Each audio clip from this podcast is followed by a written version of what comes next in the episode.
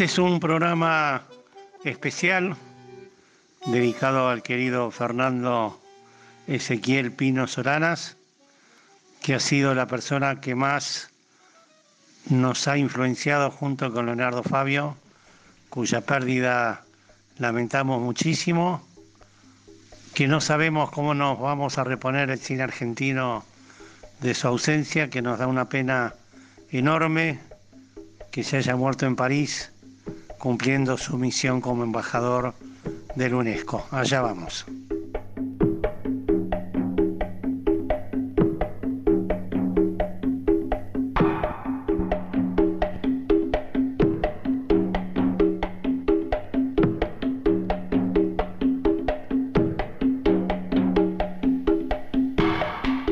En la década del 70 los inviernos eran mucho más crudos que los de ahora y todos los masculinos Blaustein compartíamos un peluquero que se llamaba Rubén, que tenía su peluquería ahí en la esquina de Catamarca y Bermúdez exactamente.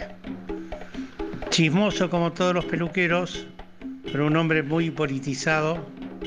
Alguna vez me dijo, mi hermano creo que ese año no estaba en Argentina, que el sábado siguiente iban a dar una película política en un taller de cerámica del Michi y la Inés. El Michi y la Inés eran, ella era la hija de Anatol Saderman, un tremendo fotógrafo, y el Michi era un plástico que después iba a cumplir un papel relevante en Los Hijos de Fierro sábado a la noche ese muy fresco, me fui por curiosidad y nunca, pero nunca, nunca olvidaré el traqueteo de ese proyector de 16 milímetros y la voz excepcional, metálica, con esos micrófonos de acero, con el rodete, la gente en la plaza rugiendo y el peronismo que aparecería por primera vez en mi vida. La voz del general Perón, la voz de Eva, la gente rugiendo en la plaza, el blanco y negro, esos impresionantes cartelones que iban y venían desde el fondo de la pantalla con frases incendiarias, con frases de Raúl Escarabrini Ortiz, con frases de Fran Faron, con frases de Arturo Jaureche, con una percusión excepcional y una, eh, una sensación de salir de ahí a quemar el mundo y una sensación que nunca más me voy a sacar de encima, que era hacer cine y hacer política como esta gente debe ser algo imposible de describir. Así empezaba mi relación en aquel invierno de 1970, viendo por primera vez La Hora de los Hornos de Solanas y Getino.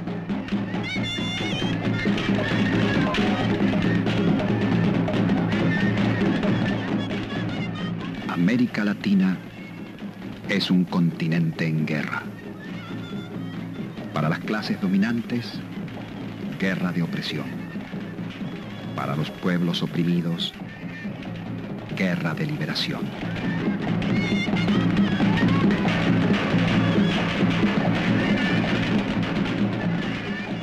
Un tiempo después, estando todavía en quinto año de la secundaria, una organización estudiantil trotskista nos invitó a varios que andábamos en tránsito ya a una nueva proyección de la hora de los hornos, yo creo que era por Muñiz, era una estación camino de Seiza, y nos prendimos con un par de, compañeros con, con la intención de ver qué pasaba con el debate, porque la hora de los hornos estaba preparada, en determinado momento apareció un cartelón que decía em, interrupción para el debate público.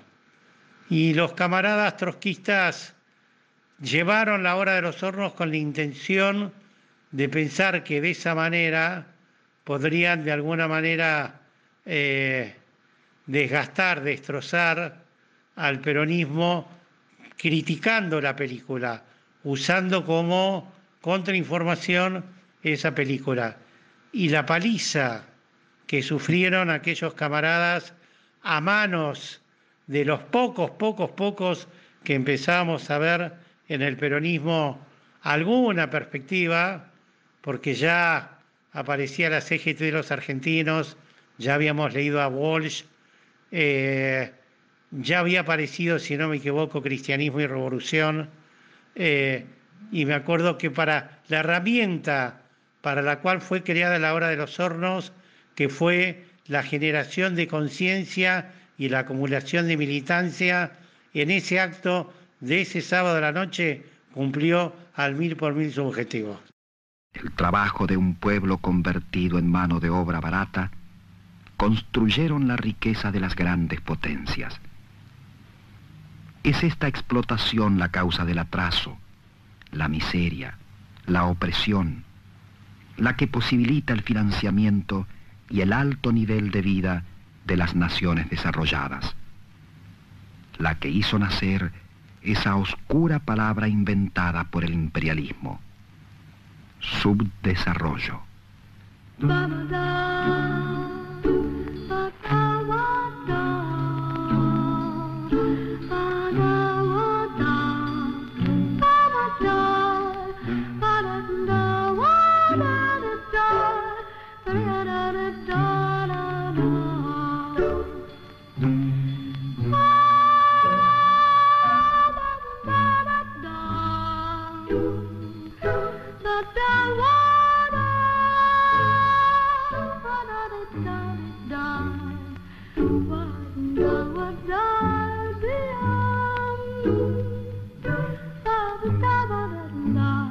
todas as dias.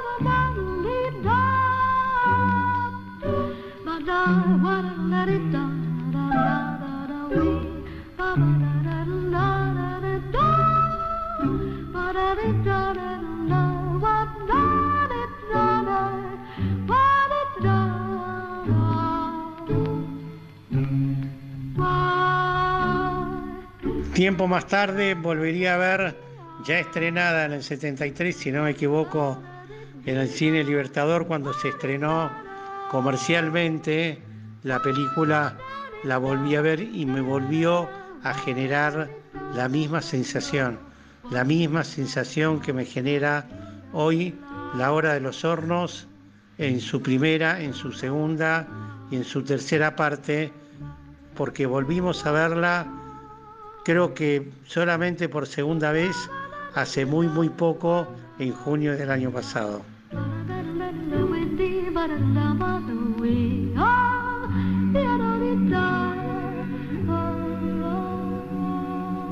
Próximo recuerdo con, con Pino Solanas y con una de sus películas fue cuando, gracias para variar, al querido maestro y compañero y amigo Humberto Ríos, eh, en una comunicación telefónica desde un comité de solidaridad, desde el CAS de Ciudad de México, Humberto logró ponerse en contacto con Pino. Pino ya había terminado Los Hijos de Fierro y Humberto lograba en aquella época que los Hijos de Fierro participaran de la Semana Internacional de la Cineteca, así que enviaron la copia y en una pequeña sala de proyección vimos Los Hijos de Fierro con Humberto Ríos, con Ana Amado, no me acuerdo si con alguien más, y la, la sensación fue otra vez de una conmoción absoluta. El efecto que me provocó eh, la ficción semidocumental, otra vez el blanco y negro, con esas décimas de fierro, con esos textos escritos por, por Pino, con esa música creada por Pino, con los hijos de fierro, donde los hijos de fierro cada uno significaba una bandera del peronismo eh, y claramente Fierro era el general Perón. Esto que parece tan cuadrado, tan dogmático, fue una película filmada con un talento, traveling eh, circulares, con unas fábricas, con unos trabajadores eh, realmente maravillosos, con consecuencias realmente notables como las asambleas que armó Pino en establecimientos industriales y con una secuencia también en una esquina de Barracas donde las dos alas del peronismo, la revolucionaria y la sindical, encarnadas por Juan Carlos Llené em, y por Julio Trosler, si no me equivoco, planteaban una vez más la fractura del peronismo, porque una justamente de las características de los hijos de Fierro, aparte de sus características cinematográficas, francamente excepcionales, planteaban necesariamente eso, la necesidad de unirse para salir adelante. Una película que no me cansaré de volver a ver y que para mí, en lo personal, desde el punto de vista de la ficción, es la mejor película de Pino Solanas.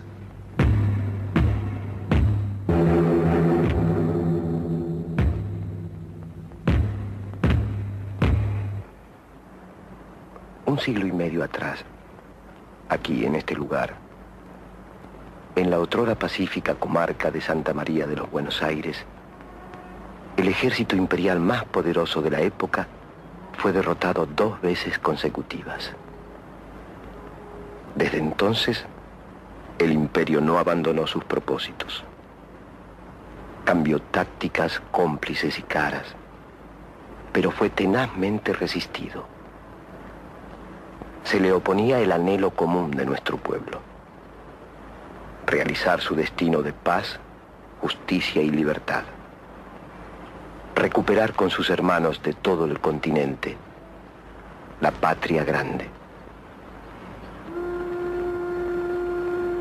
La historia de la separación de la familia de Fierro y su lucha por el reencuentro costó innumerables esfuerzos y está grabada en el alma de los argentinos.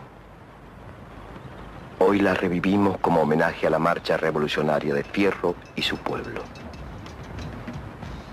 Que el recuerdo de tantos sacrificios nos ayude a consolidar la unidad necesaria para conquistar nuestro destino. Es la memoria un gran don, calidad muy meritoria. Y aquellos que en esta historia sospechen que les doy palo, sepan que olvidar lo malo también es tener memoria.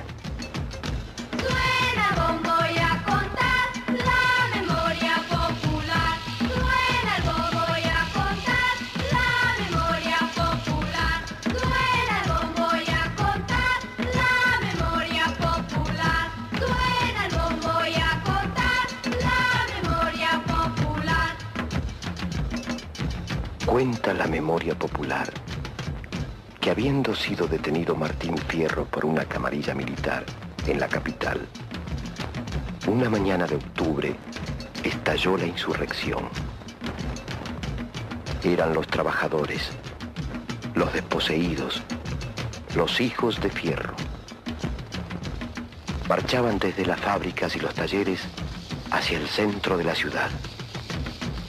Ocuparon las calles las plazas y las fuentes hasta conseguir la liberación de su jefe. Se iniciaban así tiempos de paz y prosperidad para los descendientes de aquellos hombres y mujeres que habían hecho la independencia y aquellos otros trabajadores que a través del océano habían llegado a nuestra tierra.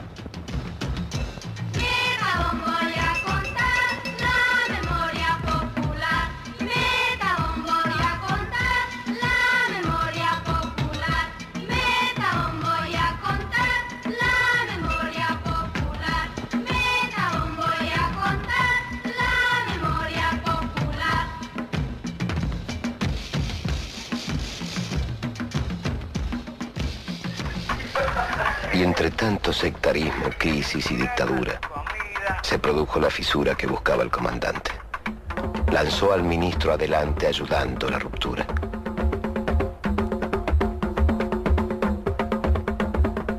Y así quisieron comprarse desde el gremio hasta la gente. Y el caso más elocuente fue la historia del comicio, que no tiene desperdicio y es mejor que se la cuente.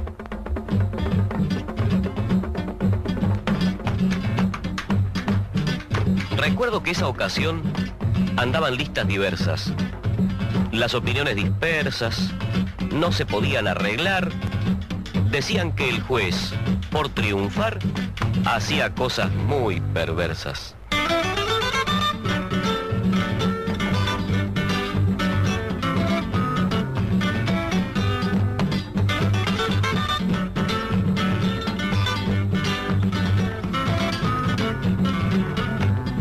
Elección del sindicato venía pintando reñida, el negro con picardía, una lista encabezaron, retrucando a la que armaron el angelito y pardal. El comandante Ladino dijo al ver la confusión, es esta nuestra ocasión, hay que apoyarlo a Pardal. Al verse en maromatal, todos a fierro acudieron y los duros le dijeron que Pardal era un traidor, como aquel viejo Vizcacha era un nuevo interventor.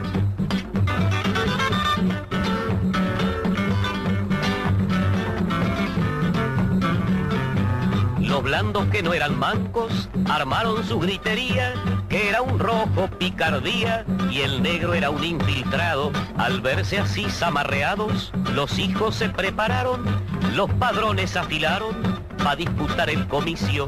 Pardito que en este oficio tenía sobrada experiencia, le rechazaba conciencia a todos los candidatos. Los duros al poco rato ponían otro con paciencia.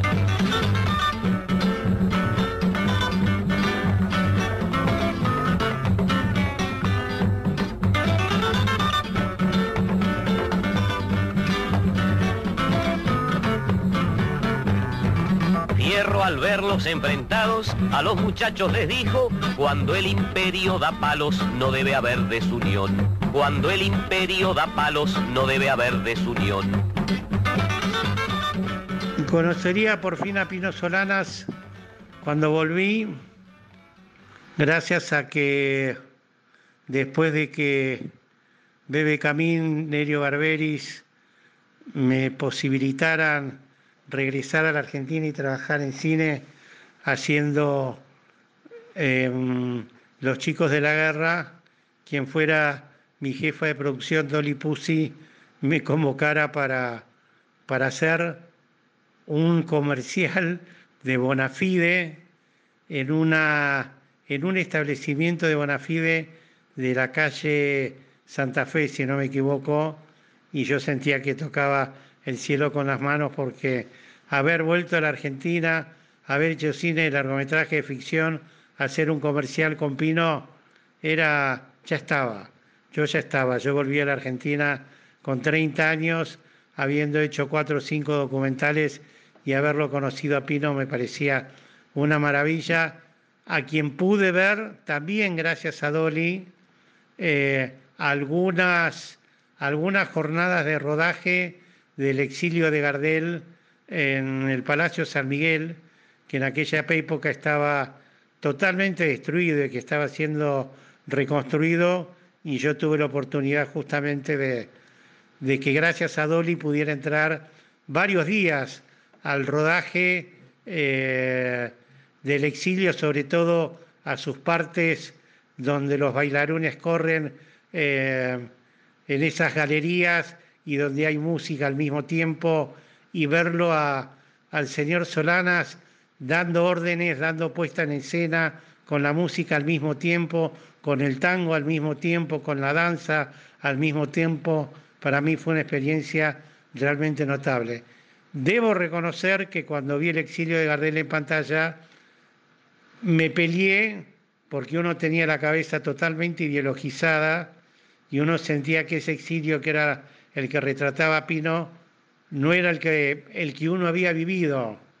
Eh, hace muy poco tiempo, cuando asumió el gobierno de Alberto Fernández, la primera semana, en el horario central, en el prime time, Canal 7 se dio el lujo de exhibir varias películas argentinas restauradas.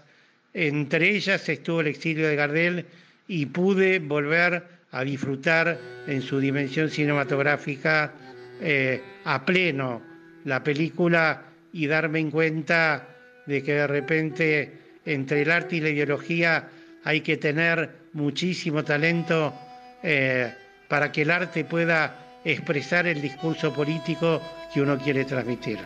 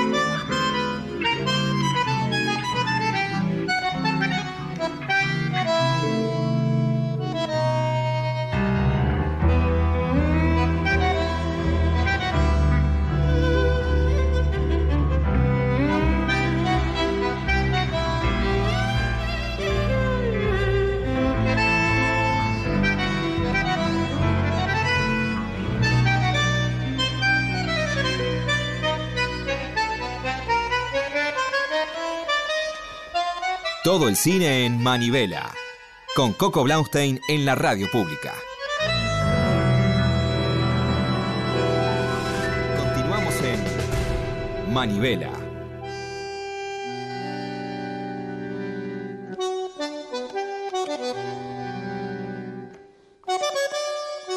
Y vamos a escuchar también la última entrevista que le hicimos al querido Pino, yo creo que casi le hicimos una entrevista por cada una de sus últimas películas. La última entrevista que le hicimos a Pino se llama Pueblos Unifumigados y tiene que ver con el tema de los agrotóxicos. Allá va.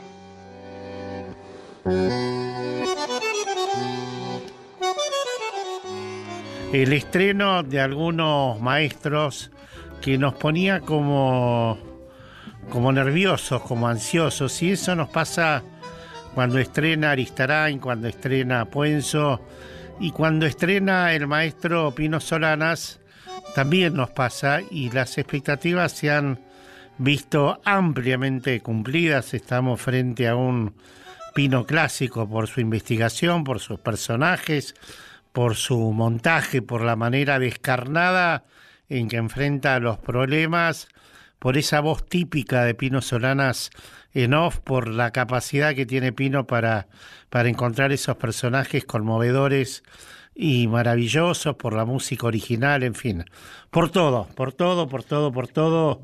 Em, esta película que se llama Viaje a los Pueblos Fumigados es un Solanas auténtico. Pino, ¿cómo te va? ¿Estás ahí? Sí, sí, Coco, muchísimas gracias, dejo no, muy tus palabras, muchas no, por favor. Pino, te quería hacer primero dos preguntas para empezar. ¿Cómo, cómo, producís, tus, cómo producís tus investigaciones y, y cómo encontrás a tus personajes? Bueno, este, producir en el, eh, económicamente me decís No, no, no, en términos conceptuales. ¿Cómo, buscás, cómo sistematizás, trabajás solo? No, bueno... te, lees este, todo vos solo y, y ¿Cómo, cómo, cómo abordás los temas vos, digamos? ¿Cómo, cómo te encontrás con los este, temas? Eh, vos pensás que muchos de estos temas han nacido en investigaciones que yo, eh, en mi vida o en mi vida cinematográfica, están muy unidos este, los compromisos, eh, el interés por la temática política e histórica o social. Mi primera película fue La Hora de los Hornos, y yo había estudiado teatro y composición musical queriendo hacer ópera. Ah. Ópera en cine, en cine. Sí. Menuda expectativa. Y finalmente mi primera película fue un documental histórico, este, porque ha estado muy ligado esa pasión, esas dos pasiones se han juntado, y la pasión por lo social, por lo histórico, todos los temas que en mi vida civil y política he expresado están en el cine. Sí. Están en el cine, entonces cuando se produce la, la crisis del 2001, yo empecé a filmar por las calles ese estado, estado de asamblea en la que vivía el país.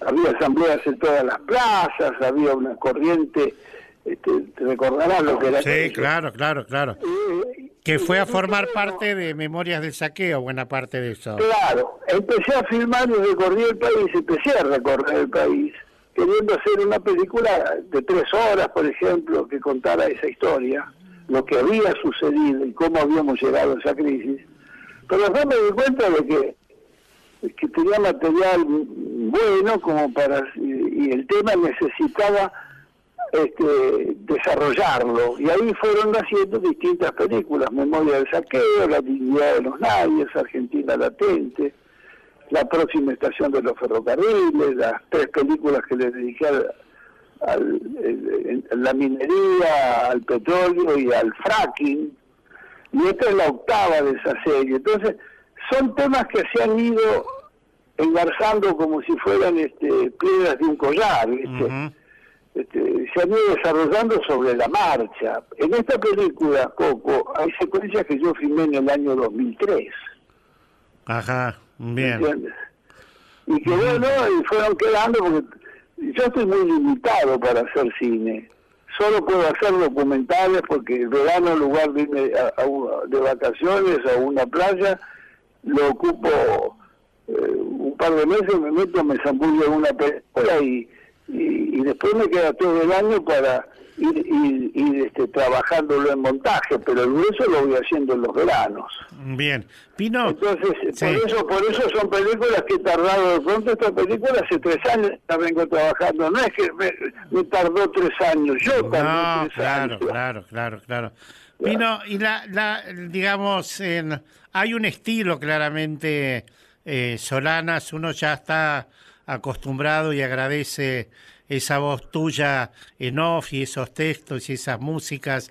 Uno ya se ha acostumbrado a, a verte en, en pantalla, a verte con la cámara en la mano. La posibilidad y el fenómeno de la repetición, el estilo Solanas a Solanas no le preocupa. No, no, no, para nada. No, para nada. Este, no, porque le da, es el compromiso, es el compromiso. El compromiso, yo estoy comprometido entero. Este, y sería una... ¿A, dónde va la impostura de desdoblarse en otra voz que es la tuya, pero dicha por otra voz? ¿Qué significa ese, ese artificio? Ah, muy buena definición. Ajá. ¿Me entiendes? Entonces, esto es un documental, no se me ocurriría en una película de ficción. Esto es un testimonio. Mira, cuando yo hice Memoria del Saqueo, tenía un coproductor, dos coproductores, un francés y uno suizo.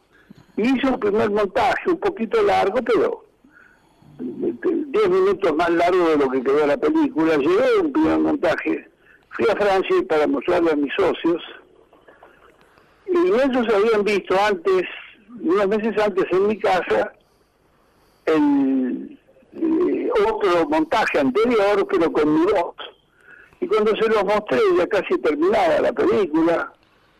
¿Pero qué es esto? ¿Dónde está tu voz? Como mi voz, sí, era algo de tu voz. Esto no tiene... Yo tenía un buen locutor que lo hacía, pero no, le da un mayor compromiso. Bien. No, es un error grande y tuve que grabar todos los textos de vuelta. Entonces, este, y ahí ya fue quedando eso.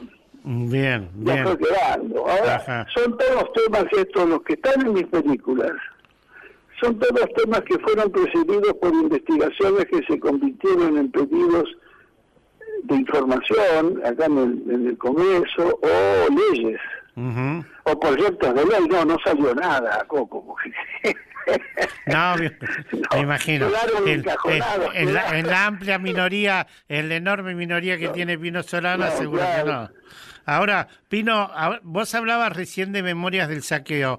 En Memorias del Saqueo hay una estética formidable con ese Steadicam que recorre prácticamente todos los bancos digamos, a lo largo de todas estas películas, sobre todo de las primeras tres de esta nueva etapa tuya a partir de Memorias, hay, uno va sintiendo que hay bastante más puesta en escena eh, que en la última. Digo, puesta en escena, uno siente como que hay un, un debate, una tensión entre el cine y la política, entre la puesta y la política.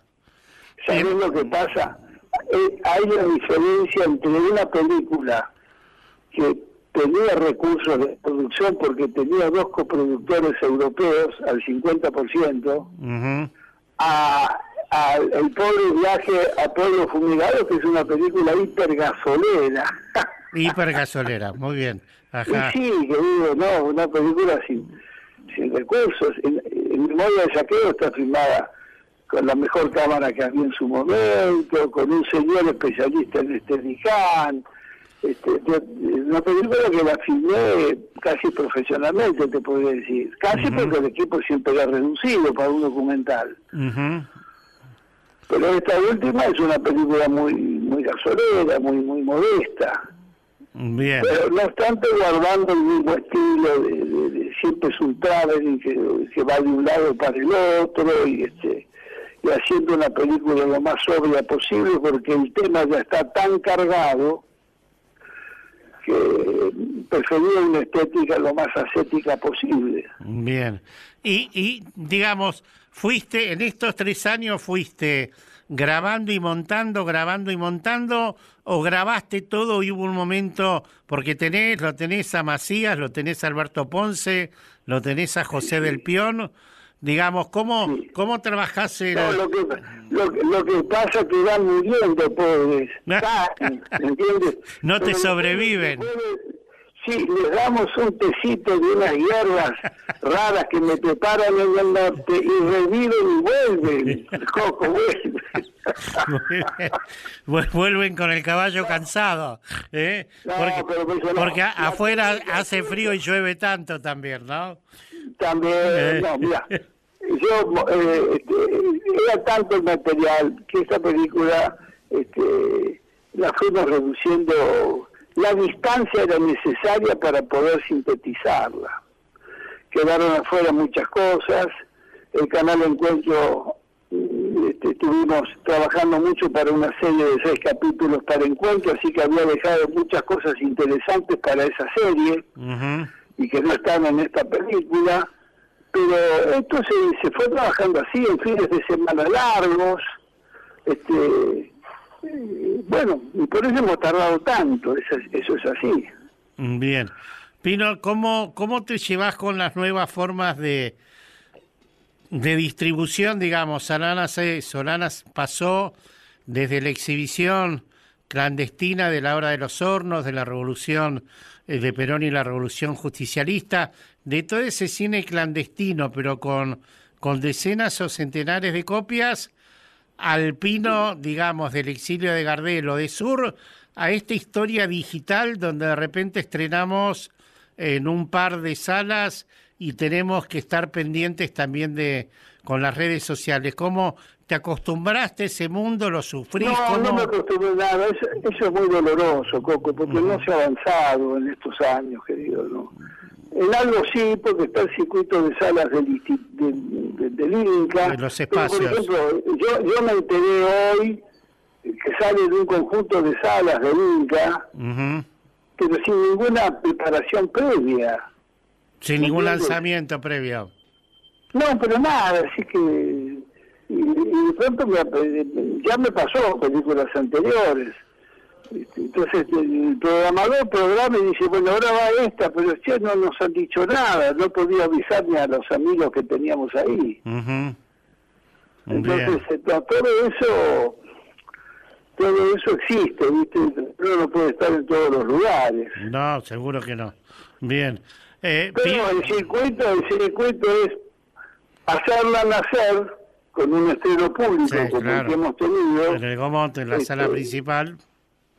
Ujú. Sí, mar- marcha muy bien, Ajá. Qué marcha bueno. muy bien en, en- en la bien. Gomón, pero Ajá. y después este y después pasa dentro de un mes, este, no sé, dos meses y medio, este, tenemos los deberes. Bien. Y, y los deberes cada, cada uno garantiza la producción que quiere, Sí, por es supuesto. incontrolable. Sí, señor, totalmente. Eh, Pino, Sí. eh, no, leí- leímos por ahí que estás restaurando la hora y que va a haber una un estreno en la Leopoldo Lugones, ¿es correcto eso? Y sí, el primer fin de semana creo que es el 7 y 8, o 6 y 7 de junio. De junio. Este, Ajá.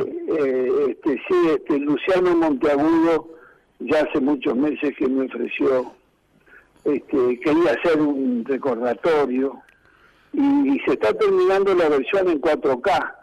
Ay, qué Porque bueno. Este, Thierry Fremont de Cannes también Sí. hace un homenaje proyectando solo la primera parte y yo viajo, es el próximo jueves 17 que se proyecta en Cannes como en la sección eh, Cinema Classique.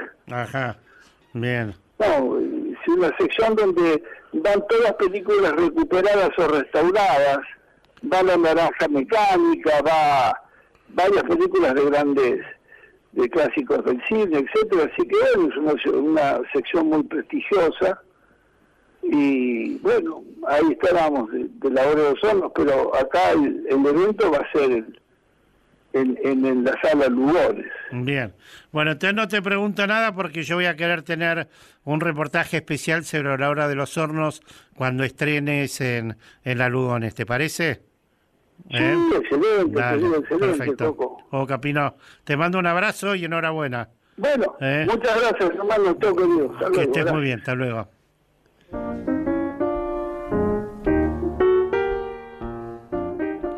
Voy a decir tres cosas como forma de despedirlo a Fernando Ezequiel Solanas. Una muy tilinga que tiene que ver con que eh, yo no me acostumbro todavía a poder dialogar con Fernando Ezequiel Solanas porque, vamos a decirlo por milésima vez, uno asesine por él. Claramente uno asesine por él. Si Solanas y Getino no hubiesen existido y la hora de los hornos no hubiese existido y yo no lo hubiese visto, eh, yo no estaría haciendo cine hoy y no estaría sentado acá. En segundo lugar, decirles que, que la película está muy bien, que la película está muy bien, eh, que es un Solanas clásico, que tiene un solo inconveniente para mi gusto y que la película tiene una enorme cantidad de información. Ahí a veces nos sentimos identificados, si este pequeño discípulo pudiera identificarse de alguna manera con el maestro Pino, con que uno tiene tantas cosas para decir y hace tan poco cine en función de lo que quisiera hacer, que cuando hace cine mete y mete y mete y mete y mete y, y Pino tiene tanto para decir en, en esta película, en Viaje a los Pueblos Fumigados, que es terriblemente impresionante la cantidad de información que mete la película y la cantidad de personajes que mete la película, con lo cual una cosa compite con la otra y termina haciéndose no tediosa, porque tiene un ritmo muy vertiginoso, pero en determinado momento frente a tanta info uno realmente eh, se pierde. Y lo tercero que queríamos decir es que hay un par de cositas que para algunos compañeros no van a ser cositas, que marca Pino que uno no está necesariamente de acuerdo. Eh, como no estuvimos de acuerdo con buena parte de las posiciones de Pino Solanas en los últimos años.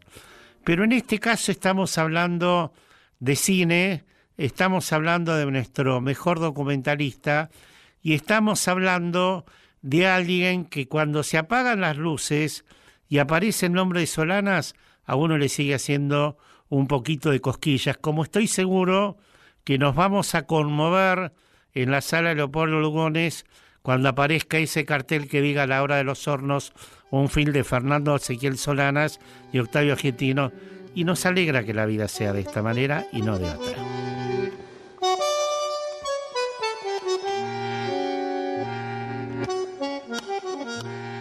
Algunas cosas que quedan pendientes de Pino, su visión cultural y de artista del peronismo. Pino es un tipo que manejaba la música con un enorme talento, que manejó el mundo de la puesta en escena y de la danza con enorme talento, pero sobre todo que vivió el peronismo con una gran vocación nacional, popular y democrática. Probablemente el peronismo de, Pino Solana sea el peronismo que uno se siente muy identificado. Pino vivió un peronismo también muy latinoamericanista. Eh, cuando uno piensa en, Zapata, en Villa, en Sandino, en Vargas, en, en, en todo, en Mariátegui, Digo, Pino vive el, pensamiento latinoamericano y la patria grande latinoamericana con una visión peronista muy clara, muy categórica. Eh, no por nada eh, la famosa frase de Pino, esto es cualquier cosa, esto es un carnaval, pero es cualquier cosa menos el peronismo, le costaría un atentado de cuatro balazos en sus piernas en la playa de Cinecolor. Pero uno tiene la sensación de que Pino vivió el peronismo con muy poca contradicción. Para Pino, eh, por ejemplo, el peronismo y la revolución cubana, el peronismo y el sandinismo, el peronismo y la patria grande eh, no eran para nada antagónicas ni eran para nada contradictorias. Eh, tuvo sus peleas, sus debates con los cubanos justamente por algunos de estos temas, pero por suerte en el momento en que se reconcilió allá por los años 90, Solanas volvió a ser en La Habana un, referente, un talento, un amigo, un compañero, un hermano, un tipo al cual sus películas en Cuba siempre fueron premiadas, siempre fueron buscadas, siempre fueron reconocidas. Pino tuvo en, en Cuba un reconocimiento que por ahí no tuvo en otros países de América Latina, pero La Habana y su revolución siempre fueron compañeros de ruta para Pino Solanas. Pibe querido. ¿Y cómo estás, amado? ¿Y cómo querés que esté, hermano? Este barrio está lleno de ausencias, lleno. Nuestra mesa de los sueños se nos fue. Cuántas cosas aprendimos, cuántas. Después de lo de Emilio, nos fuimos alejando, ¿viste? Tu viejo con el reuma y Rasati corrido por la pena dejaron de venir.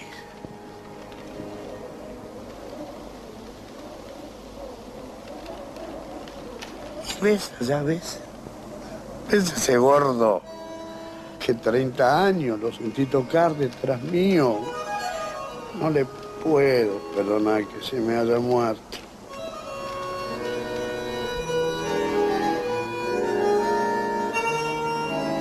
El aire de su fuelle me daba fuerza para cantar. Ahora se ha llevado mi aire y yo estoy desinflado. No puedo.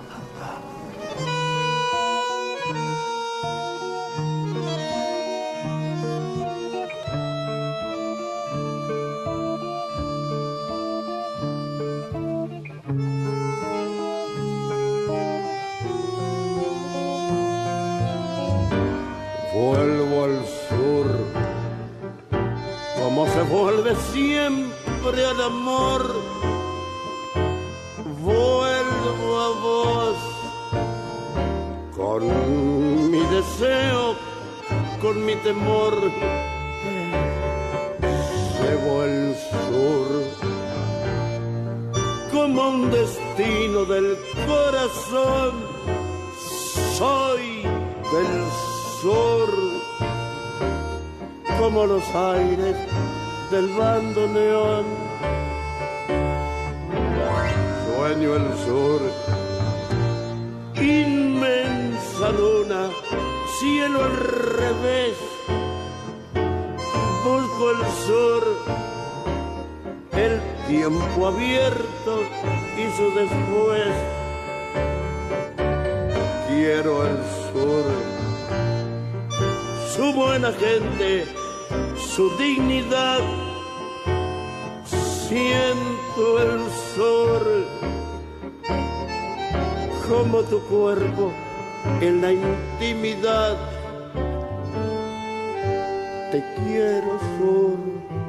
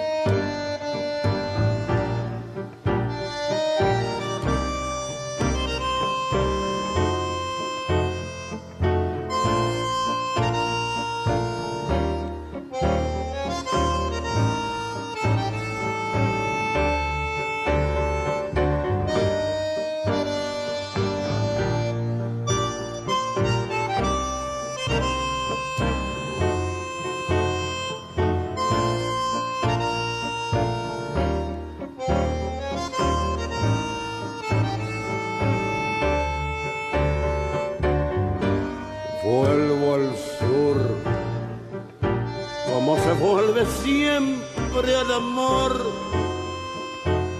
Vuelvo a vos con mi deseo, con mi temor. Quiero el sur, su buena gente, su dignidad. Siento el sol como tu cuerpo en la intimidad.